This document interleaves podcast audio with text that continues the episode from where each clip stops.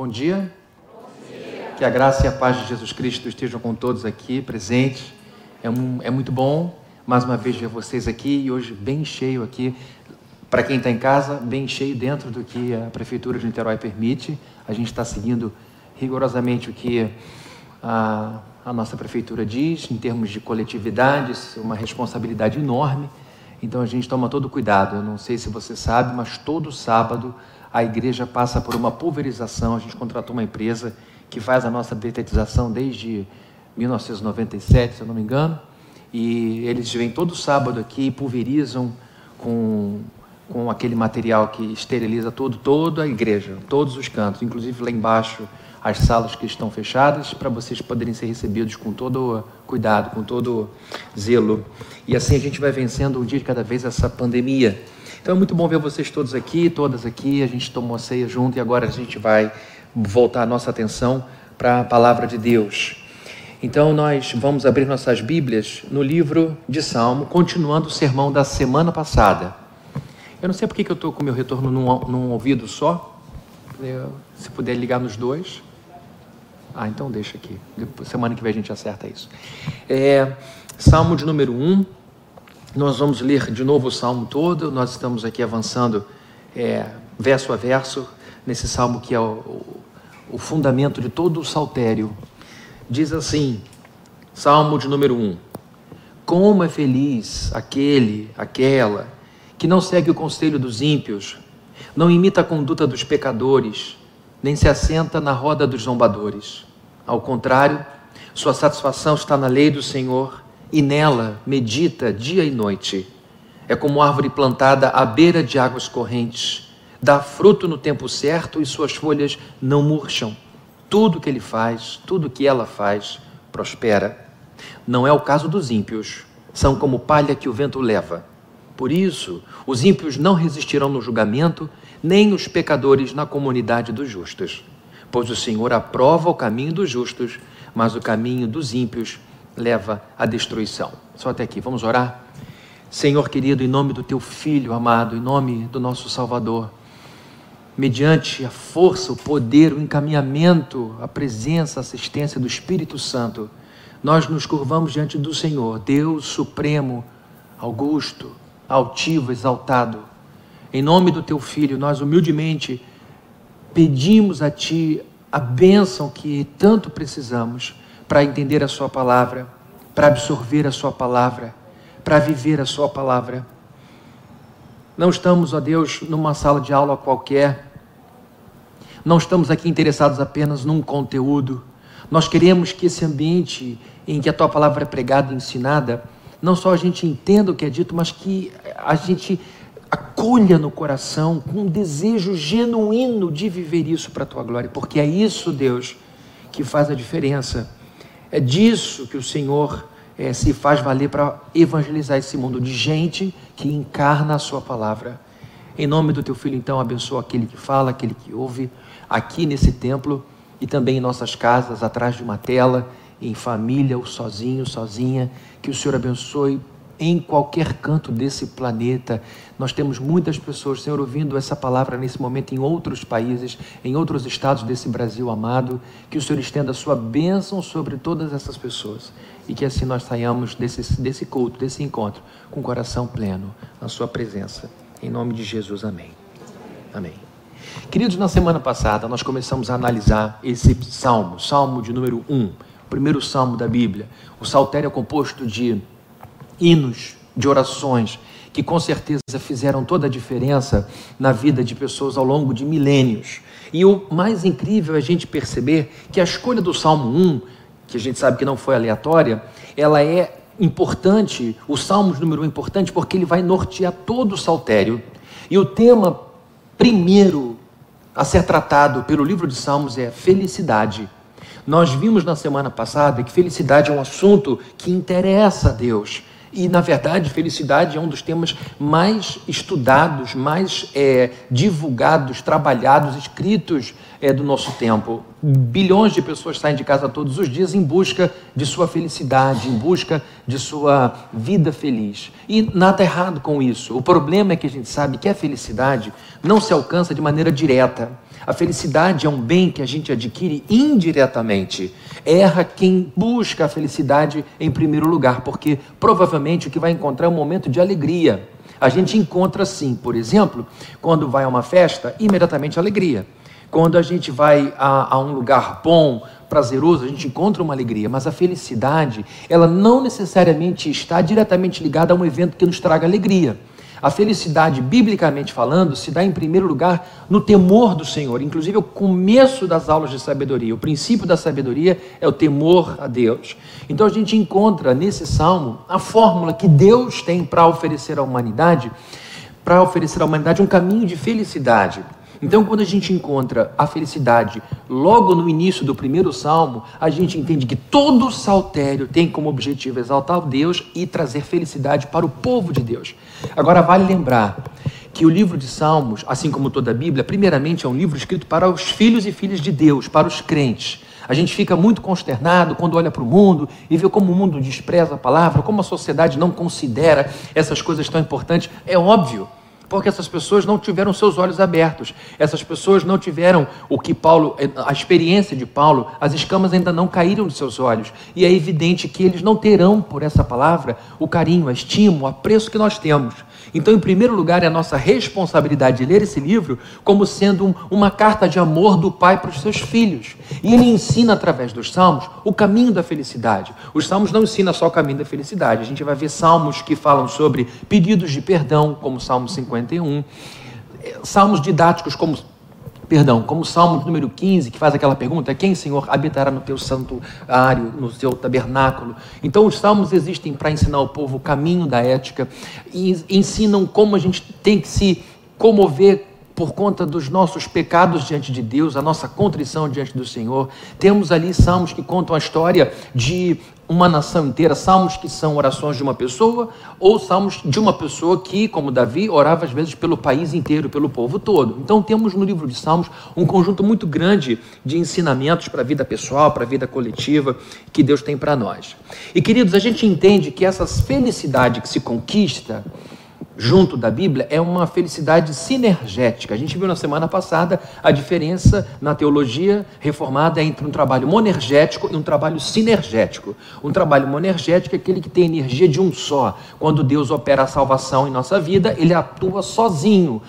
Para nós calvinistas, a salvação é um ato pleno, total, completo de Deus. E quando a gente diz sim para Deus, é porque Deus já operou uma transformação em nosso coração, pôs em nós o Espírito Santo, nos fez ver nossos erros e nos fez desejar um Salvador. Somos então totalmente. É, é, dependentes de Deus, da sua energia em nossa salvação. Porém, o processo de crescimento, santificação, é um processo sinergético. É, sine é ao lado, associado, em contribuição com. Então, a sinergia é um trabalho de compartilhamento de energias de uma pessoa com outra ou de algumas pessoas juntas para alcançarem um objetivo. Então, se por um lado a gente tem a salvação, que é um trabalho monergético, nós temos um processo de santificação que nos traz a felicidade, porque a nossa felicidade é fruto desse processo de santificação. É sempre assim. A vida de um crente feliz a vida de um crente feliz não é uma vida de festas, de grandes eventos, de igreja o tempo todo fazendo balada aqui e ali. A vida feliz de um cristão se dá em sua vida de santidade com Deus.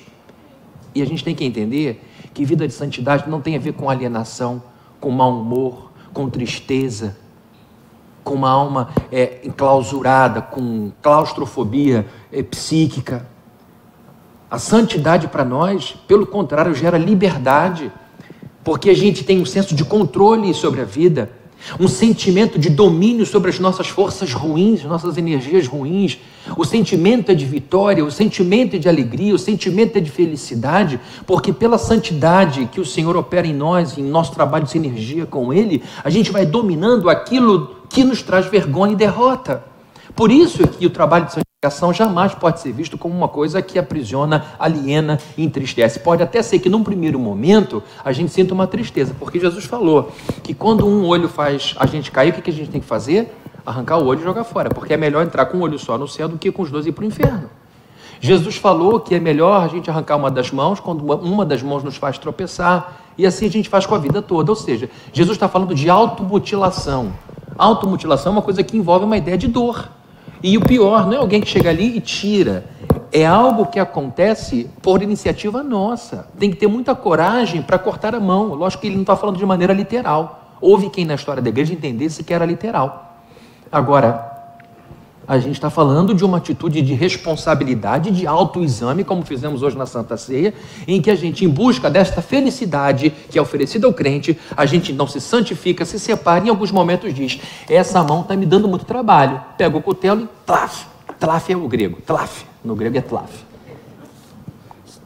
Quem faz isso é alguém que tem que ter coragem para, porque auto, o auto sacrifício emocional, essa pessoa me faz até algum bem, mas ah, alguma me traz alguma alegria, mas no final das contas eu me sinto muito mal, me leva para longe de Deus. Se afastar de uma pessoa, isso é uma coisa que vai trazer dor.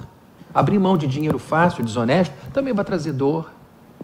Então, queridos, o caminho da felicidade para nós não passa necessariamente, em primeiro lugar, pelo caminho da alegria passa em primeiro lugar pelo caminho da responsabilidade diante de Deus. Porque esta vida que eu e você temos tem que ser vivida com muita responsabilidade, porque daremos conta dessa vida a Deus.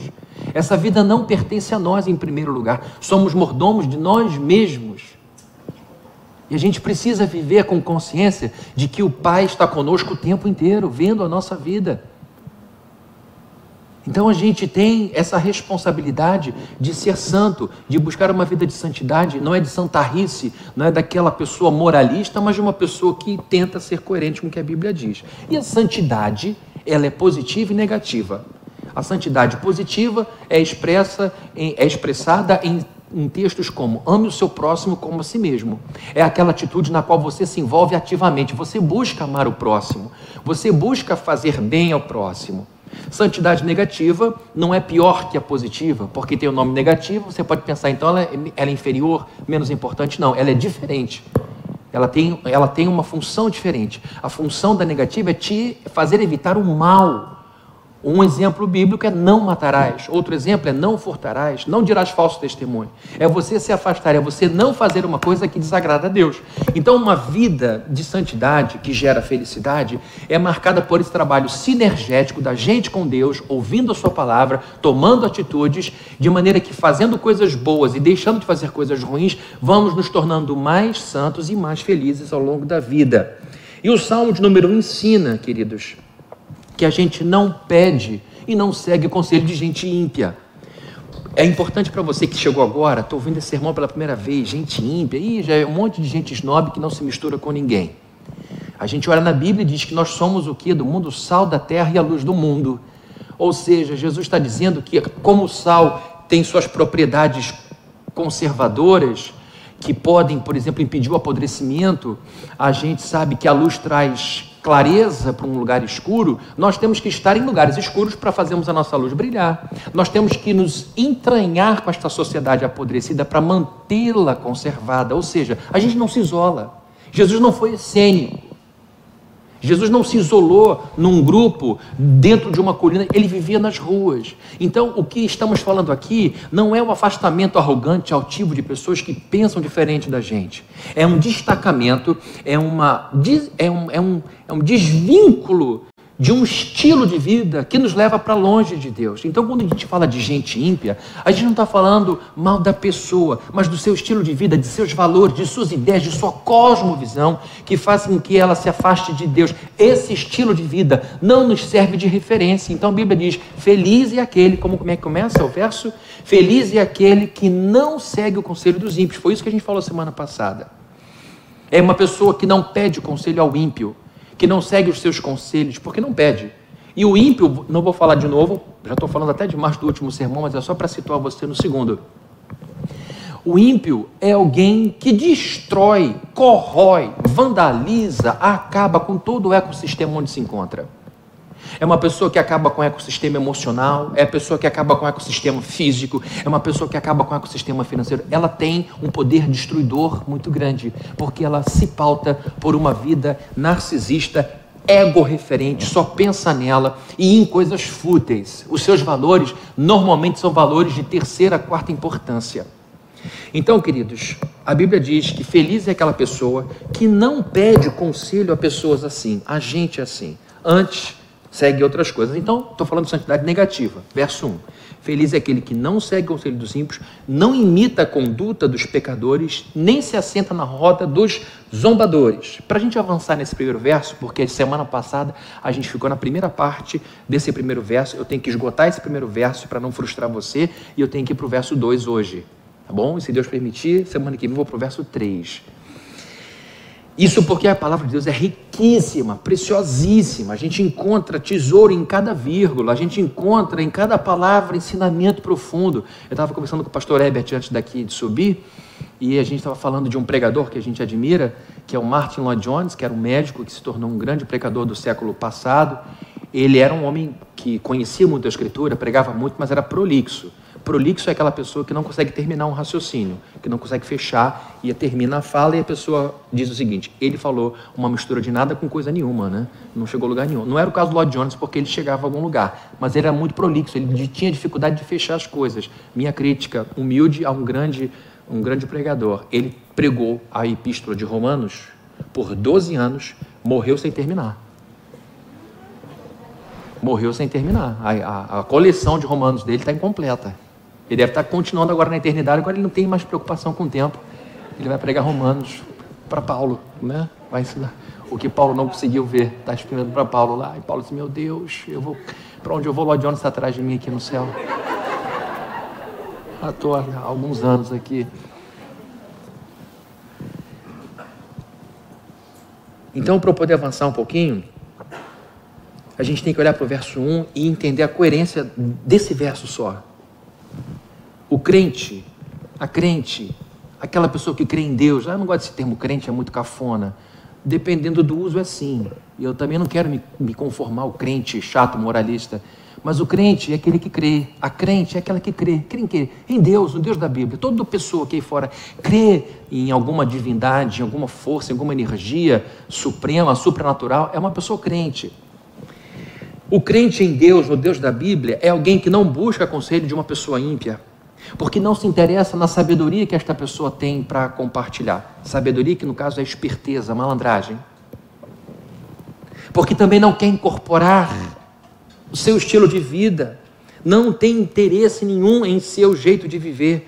E porque não busca conselho, porque olha para essas pessoas e percebe, eu não tenho inveja de nada, essa pessoa não, não serve de referência para nada para mim, eu não me sinto com ela em suas rodas. No caso aqui, a roda de gente ímpia é chamada de roda de zombadores, escarnecedores. Quem são essas pessoas? São pessoas que têm orgulho de sua impiedade. Você conhece alguém que chega na segunda-feira e diz: Fiz isso de errado, fiz aquilo de errado, fiz aquilo de errado. Quá, quá, quá, quá, quá. KKKK. RS, RS, RS, RS.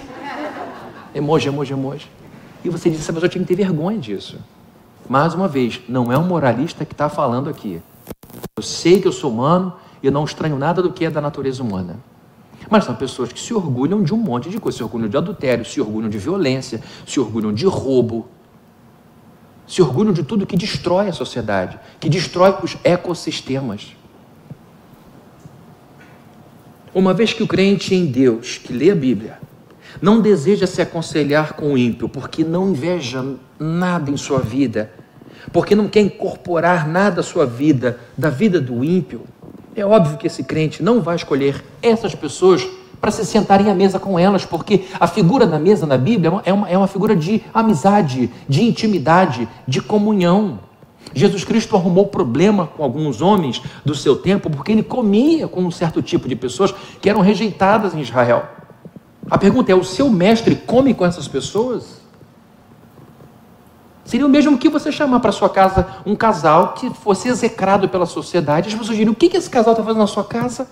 E você cheia de boa vontade, cheio de desejo de evangelizar aquele pessoal.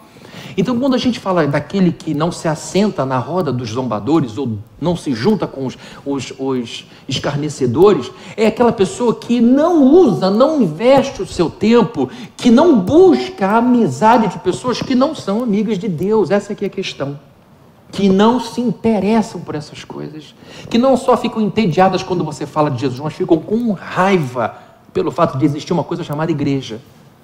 Tem gente que tem raiva da existência da igreja. Então, não faz sentido essa pessoa seguir o conselho dessas dos ímpios, não faz sentido para o crente imitar a conduta, o estilo de vida, e não faz sentido para um crente se sentar à mesa com essas pessoas, ter comunhão, buscar intimidade. O crente em Deus é muito feliz porque não se vale dos conselhos, porque não acha interessante seu estilo de vida e porque não investe seu tempo para convivência com essas pessoas. É isso que o primeiro verso fala. A felicidade, então, começa em nossa vida evitando esse tipo de pessoa. Tá bom? Tá certo? Simples, básico, mas ele continua, porque não é só de santidade negativa que o crente vive, vive também da santidade positiva. O que é que diz o verso 2? Finalmente, glória a Deus. Verso 2, ao contrário, ao contrário, sua o quê? Satisfação está na lei do Senhor e nessa lei medita dia e noite. Ao contrário.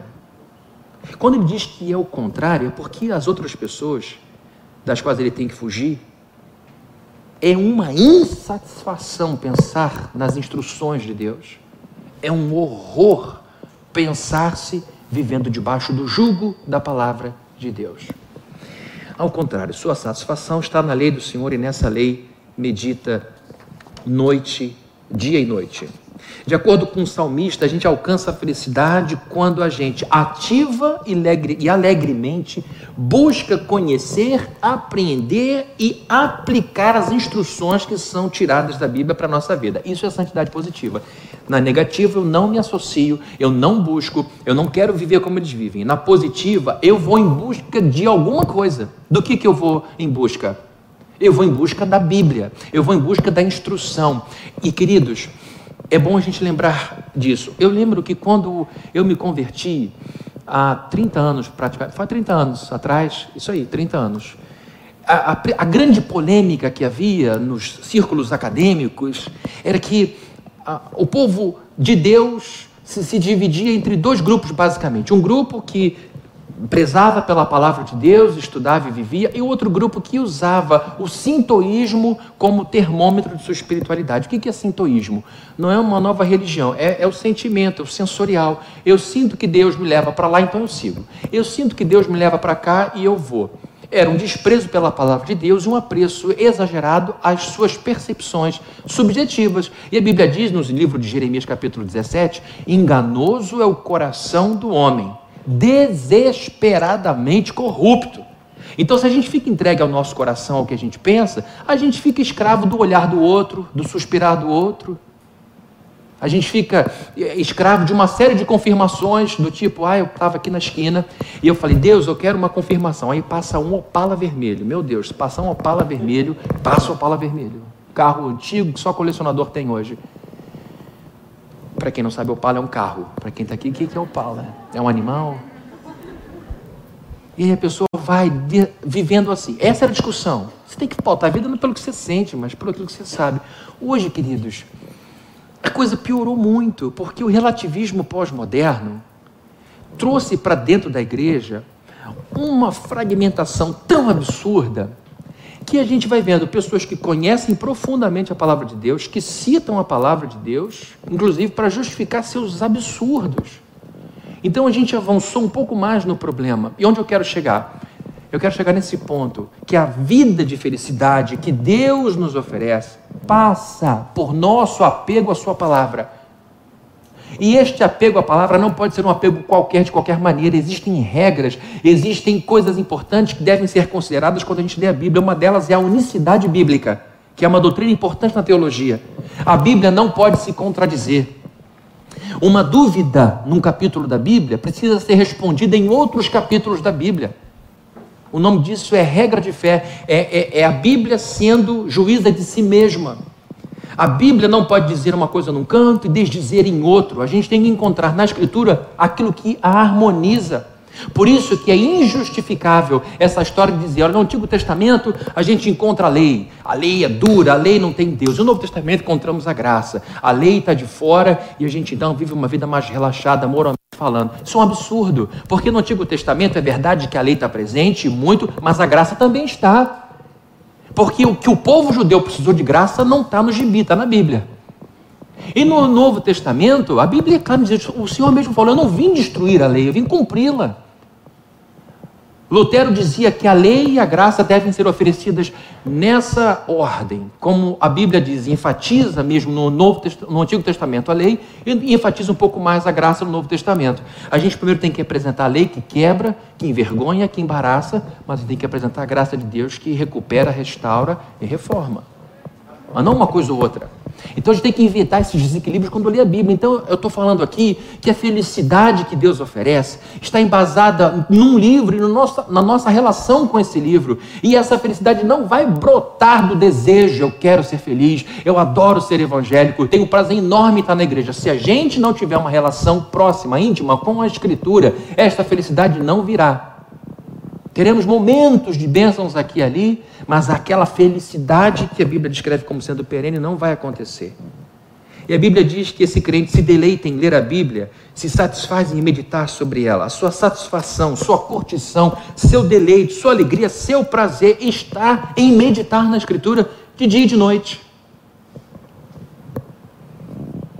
Para um crente, ler a Bíblia não é tortura nem sofrimento, ao contrário, é alegria e satisfação. E olha o que acontece. É um ciclo virtuoso.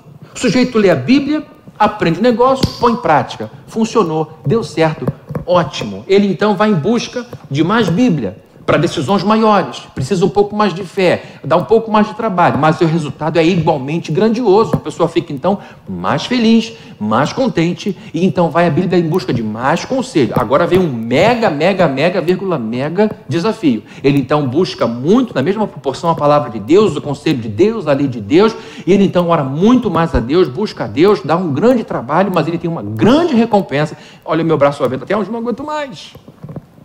E ele vai notando então que viver em contato com a Escritura, pedir conselho à Escritura, em oração a Deus, é a melhor coisa da vida, porque ele vai atravessando a vida com um coração feliz e seguro.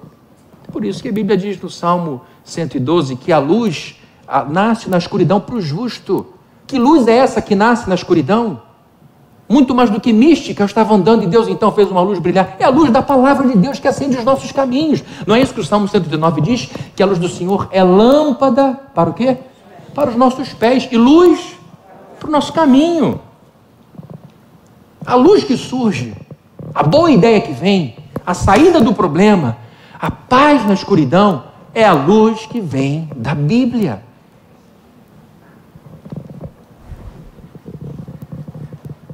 A filha de Deus que busca os conselhos de Deus na Bíblia, mais do que em nada, queridos, eu falo isso com todo carinho do coração, tá?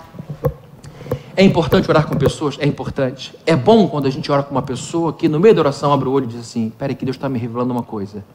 Então fala, a pessoa fala e acerta. Nossa, que beleza. Sai de lá com tudo, a bênção me deu CEP, me deu tudo.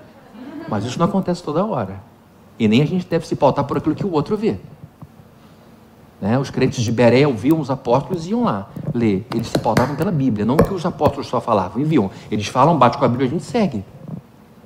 Pautar sua vida por aquilo que o outro vê, queridos, funciona muito bem no ônibus com o motorista lá dirigindo o ônibus você, mas na sua vida você tem que ser motorista.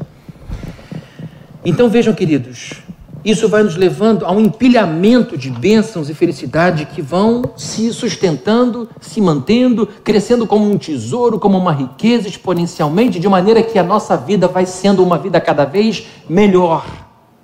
Uma vida cada vez mais fundamentada. Eu vou pedir para projetar um texto aqui, por favor, que se encontra em Provérbios, capítulo de número.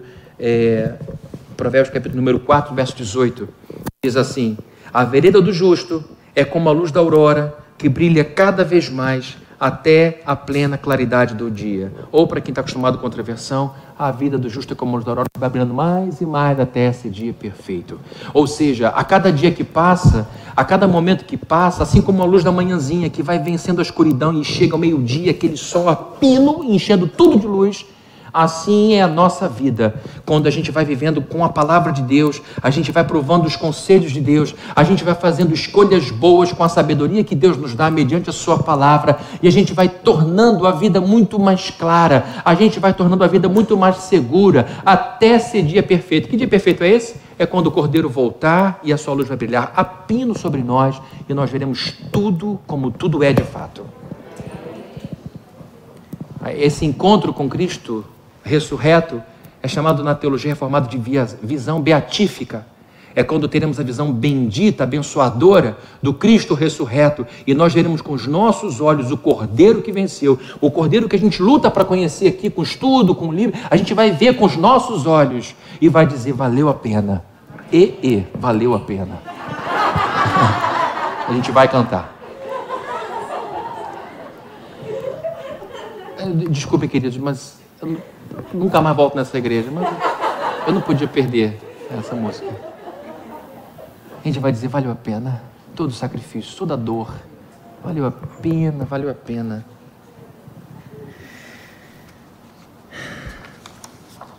Agora a gente vai avançar um pouquinho mais no verso 2. Vejam a construção. Feliz é aquela que não pede conselho, que não imita a conduta e não se senta com essas pessoas. Porque essas pessoas têm um projeto de vida: destruir o mundo. Destruir o mundo. É gente que, que, que destrói relações humanas com mentira. É gente que destrói a sociedade humana com roubo. É gente que destrói a sociedade humana com opressão. É gente que destrói a sociedade humana com opressão em pequena e grande escala. Tem quem destrua o seu vizinho e tem quem destrua um país inteiro e tem quem destrua um continente todo. Essas pessoas não têm nada de bom para nos ensinar, não servem de referência. Então, feliz é quem se livra de usar essas pessoas como referência. E ele continua: ao contrário, feliz é aquele cuja satisfação está na lei do Senhor, na Torá. E nessa lei medita dia e noite. Queridos, é importante a gente ressaltar aqui uh, o significado do verbo meditar no hebraico. A palavra meditar aqui no hebraico é hagá. Hagá. Hagá significa, sabe o quê? Ninguém sabe né? quem vai querer lendo hebraico aqui. Hagá significa rosnar, murmurar, sussurrar. Bendito é aquele que rosna. Bendito é aquele que murmura. Bendito é aquele que sussurra. Eu não gosto de infantilizar adulto. Não gosto. Né? Eu já fui igreja que eu estava sentado, pastor, agora todo mundo levanta e vamos marchar. E todo mundo marchava. E eu marchava querendo encontrar a porta de saída para ir embora. Me lembro, novo convertido, entrei numa igreja, eu já tinha vergonha de igreja evangélica. Aí vou dar um testemunho aqui. Chegando lá, os meus amigos todos, a igreja, a igreja era na minha rua. Então eu, eu saía da galera e ia para a igreja. O que, que o Fabrício tem para lá? Só que eu entrava assim na igreja. A porta era ali à direita. Eu entrava como quem ia para o resto do final da rua e entrava tão rapidamente que até minha sombra se perdia para onde ele foi. E aí chegava lá, saía da minha galera e entrava num outro ecossistema, querendo Jesus Cristo, mas era meio doido a igreja. E a gente vai conquistar Icaraí, e a gente vai dar simbolicamente aqui uma volta no bairro de Icaraí. Aí estava eu junto com o pastor, Jesus, Jesus. Eu falei, o que, que eu estou fazendo aqui, Deus? Festa estranha, com gente esquisita. E aí eu vou lá. Mas Jesus me salvou disso. E eu Fui convidado para a festa da pipoca, não fui na festa da pipoca, na festa do sorvete, não fui na festa do sorvete. Todo mundo de olho no jovem que estava ali, e... mas era coisa estranha. Mas então, era o pastor que gostava de infantilizar adulto. Eu não gosto, mas hoje eu vou pedir uma coisinha para vocês. Estou falando de Hagá. Bendito é aquele que, que a sua lei, o seu prazer, a sua satisfação está na lei do Senhor e nela medita dia e noite. E eu estou falando aqui que meditar significa rosnar, murmurar, significa sussurrar. Então vou pedir a você para fazer um negocinho aqui que, ah, que meio ridículo, mas faz um pouquinho, faz rapidinho. Você que está em casa tem mais facilidade, porque está todo mundo de casa, ninguém tem vergonha de nada. Então vamos lá. Quero que você imite um cachorro rosnando. Eu vou fazer também para você ficar com tanta vergonha. Vamos lá? Não olha para o lado. Vai lá. Bando de criança. Murmura alguma coisa aí. Ó vida, um dia. Pode murmurar. Murmura.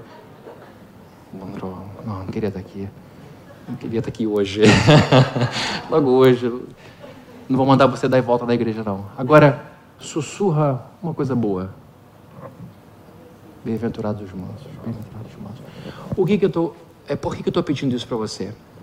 A Bíblia diz que a sua satisfação está em meditar nesta lei dia e noite. Sabe o que significa meditar, segundo o salmista? Significa você vocalizar um conteúdo baixinho, com o objetivo de concentrar, fixar, estampar, tatuar um conteúdo.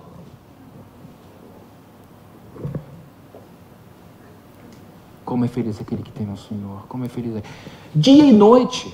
É uma pessoa que dia e noite pensa Dia e noite medita, dia e noite sussurra para sua alma. Como você fica decorando matéria de escola, tabuada, quando você fica decorando conteúdo, você fica falando em voz alta, porque você está falando para si mesmo, está fixando um conteúdo. É disso que o salmista está tratando, de uma pessoa que de dia e de noite sussurra. Ele usa o verbo ragar porque ele olha para um animal e, e, ele olha para uma pessoa que murmura, uma pessoa que sussurra e percebe que naquele tomzinho de voz existe um sentimento. Uma pessoa que murmura, murmura de coração.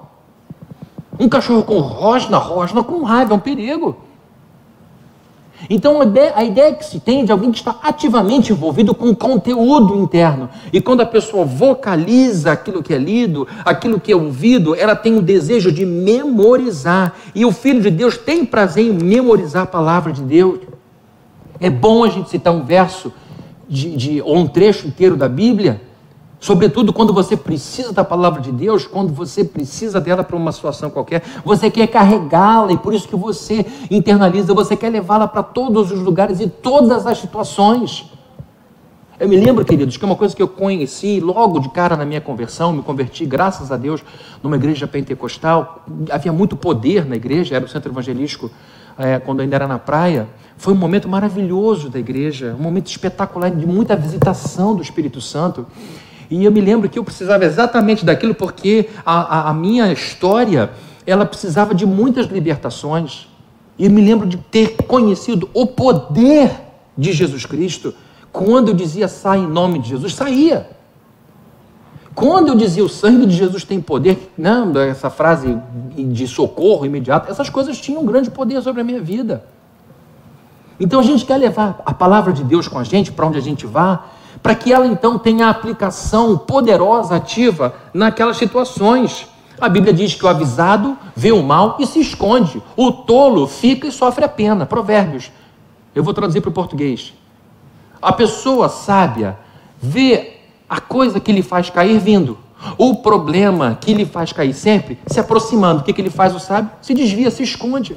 Que nem aquela meia que você bota na máquina de secar, você vai, cadê essa meia? Ela está encostada lá escondida de você. Você vai achar três lavagens depois. A pessoa vê o mal, se esconde e, e diz: Eu não quero problema, eu não quero cair. Mas a Bíblia diz que o tolo fica e sofre a penalidade. Cai.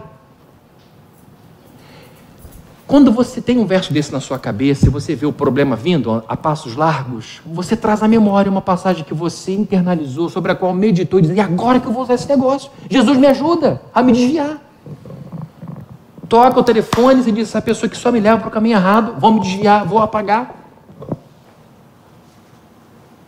Sua meditação é diária, dia e noite. E aqui, queridos, dia e noite não significa que o crente é alguém que não faz nada a não ser fica em torno da palavra de Deus como um mestre rabino que está o tempo inteiro dedicado à instrução do Senhor. Eu não vou fazer mais nada, Fabrini. Vou ficar o dia inteiro pensando: e como é que eu dou conta do meu filho? Como é que eu dou conta do meu trabalho? Como é que eu dou conta de mim? Não é disso. Não é literal, dia e noite. O que é verdadeiro é que durante o dia e durante a noite, ao longo de um dia de atividade, o crente se lembra várias vezes da lei do seu Deus. Sob a luz do sol, sob a escuridão da noite, e figurativamente ou não, literalmente sim, enquanto esse dia está claro, eu vou levando para a vida situações que aparecem a palavra de Deus e eu então vou meditando nela, vocalizando, guardando e vivendo a resposta branda desvia o furor. Você sabe que você é pavio curto e a pessoa vai lá e pisa exatamente no seu calo. E você então lembra do verso: a resposta branda desvia o furor. Então eu vou responder de maneira branda, porque esse negócio vai baixar. A, a, a tendência é que a gente não brigue. Você não quer briga, você já passou dessa fase, você amadureceu, você quer encontrar solução. Então é importante você meditar na Bíblia de dia e de noite, porque as situações se apresentam para nós de dia e de noite. É isso que significa meditar na palavra de Deus de dia e de noite. O filho, a filha de Deus, gosta de meditar, relembrar, vocalizar, fixar a sua palavra todos os dias. Sabe o que é isso? Isso é andar com Deus. A gente olha lá, Enoque andava com Deus, oh, que coisa linda. A gente imagina Enoque e Deus andando o tempo todo. Andar com Deus é andar com a palavra de Deus no coração. É andar em oração com Deus ao longo do dia e ao longo da noite. Não é ser bitolado, não é encher a paciência de todo mundo e só ter este assunto. Tudo é em nome de Jesus, tudo é Jesus. Você vulgariza o nome de Jesus por causa disso, mas é você ter ciência de que para todas as situações da sua vida, Deus tem o que dizer a você, tem como te instruir. E você então percebe que isso significa andar com o Senhor, andar na presença do Senhor, viver em intimidade com o Senhor. Pessoas que se gostam, se falam várias vezes ao longo do dia. Eu vejo minha filha morando em Portugal agora, casada, fala com a minha esposa todos os dias, várias vezes. Não fala comigo nem um pouco. Mas eu sei que ela com a mãe interage em muitos, muitos lugares que eu não trafego. Olha que linguagem maluca. Ela fala mais com a mãe porque se entende mais com a mãe do que comigo. Mas são pessoas que se gostam. Então, antes de esperar que um filho que gosta do seu pai, fale com seu pai várias vezes. E o que é mais lindo, o pai vai falar com a gente. O pai vai trazer pelo Espírito Santo a palavra. O pai vai dizer: Olha, come, bebe com prazer, porque foi eu que te dei. Você plantou, você colheu, meu filho. Eu vou te proteger. Está difícil agora, mas lembra de Moisés quando esteve diante do rio, diante do mar. Eu o coloquei naquela situação, porque ele precisava conhecer um Deus que abria mares.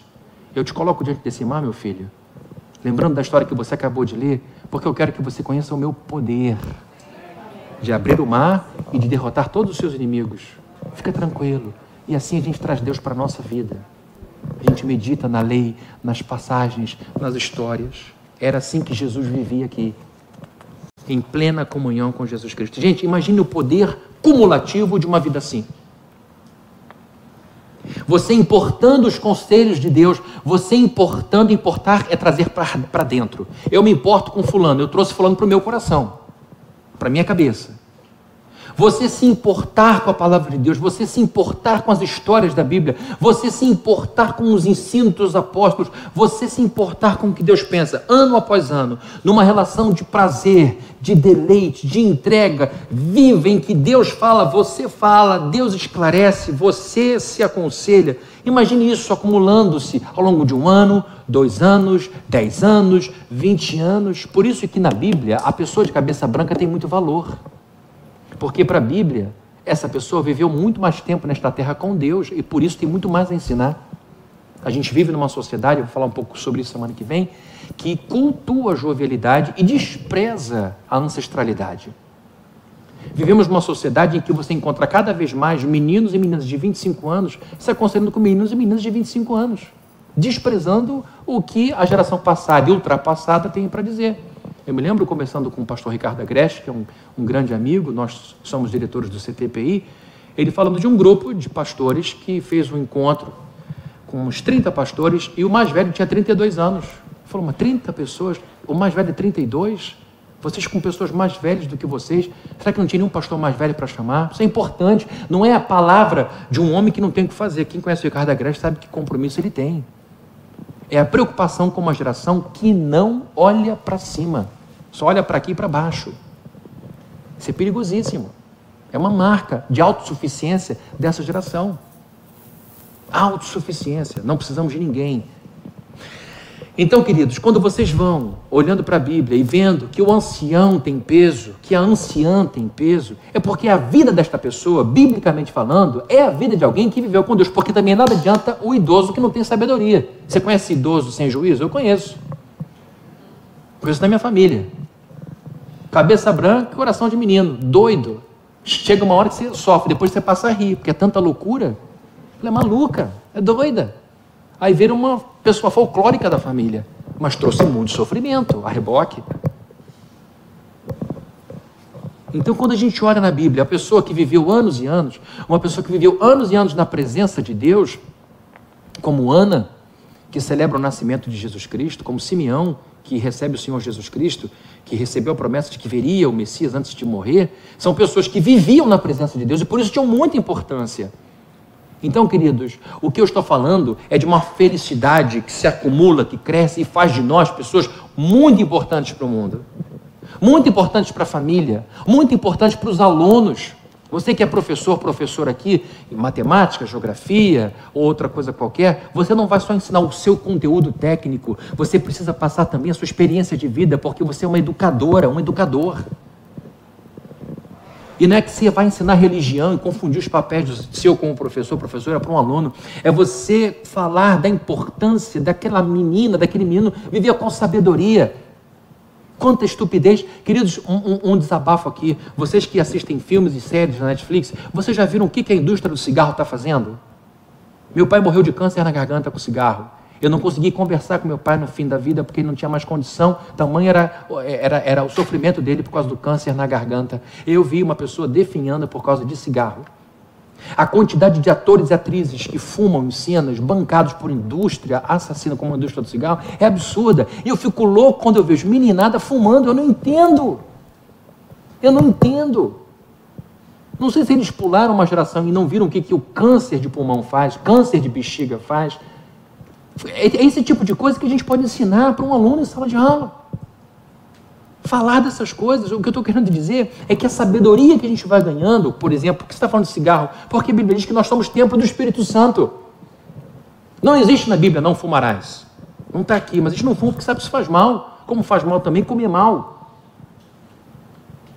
Então são coisas que tocam todas as áreas da nossa existência, tudo, e a gente, com o acúmulo dessa sabedoria em nossa vida, tem muito a oferecer, tem muito para falar para essa pessoa, para esse mundo que está cada vez mais superficial.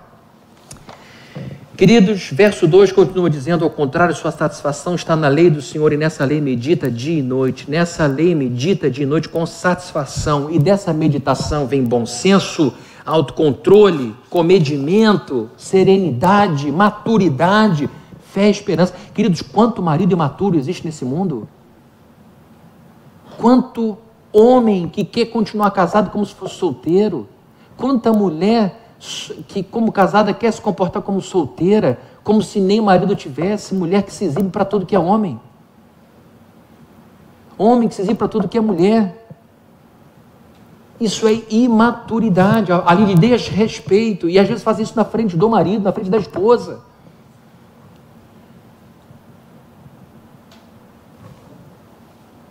A gente precisa de maturidade que nasce da Escritura.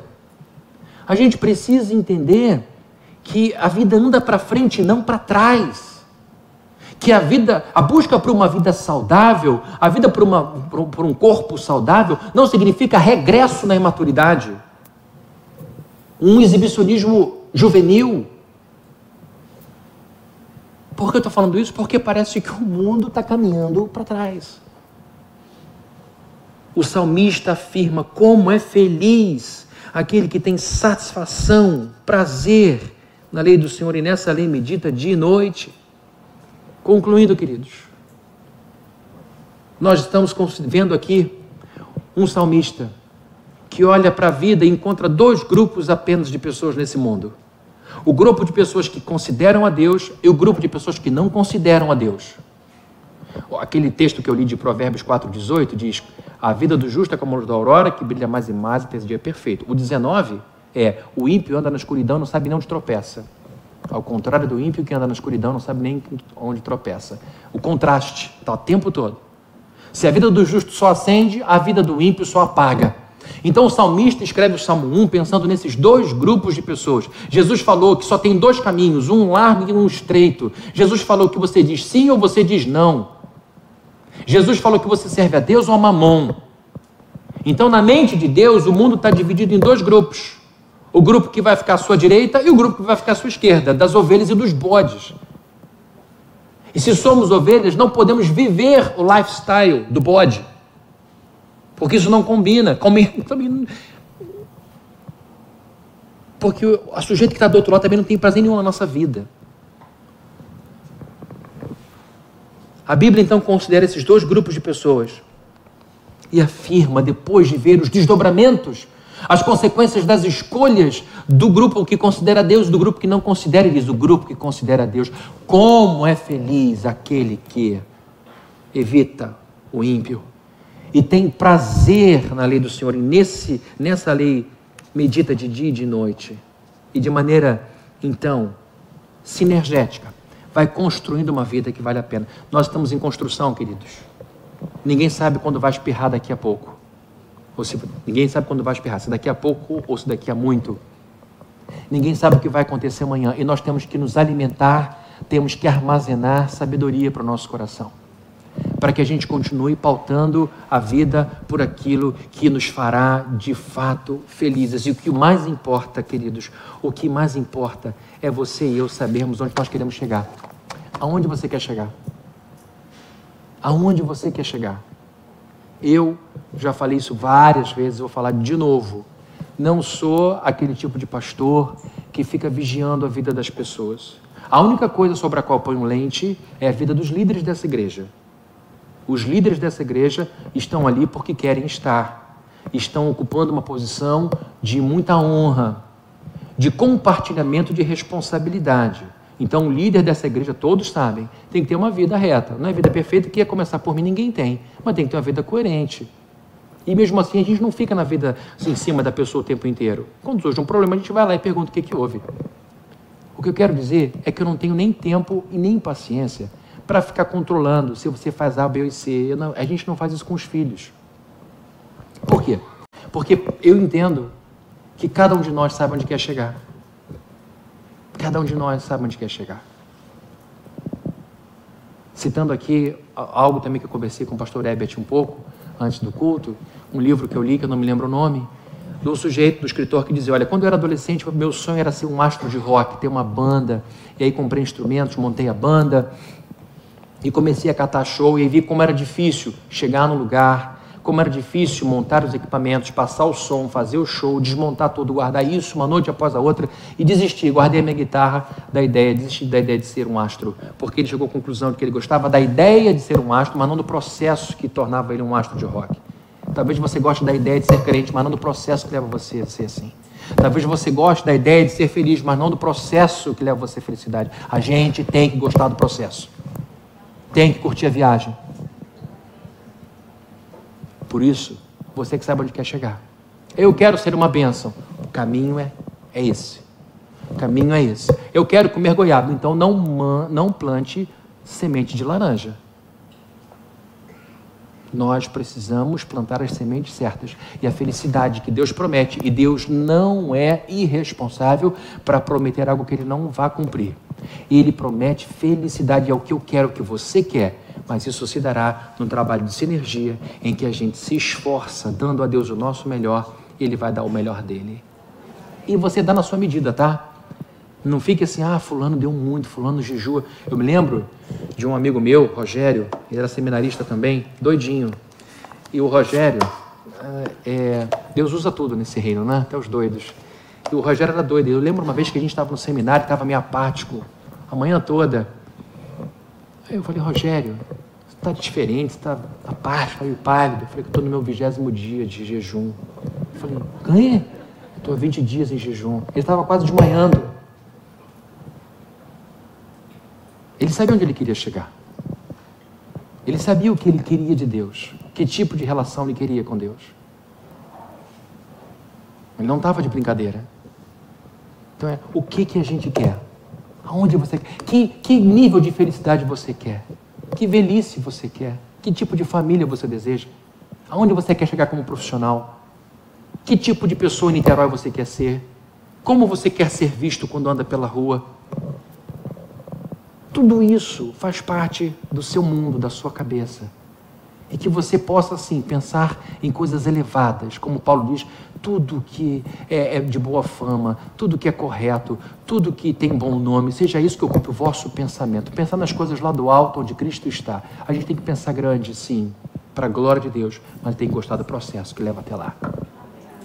O caminho que levou Jesus Cristo ao lugar de mais alto nome foi o caminho que passou pelo vale da sombra da morte. Sonhe com o domingo da ressurreição, mas não tente pular sexta-feira.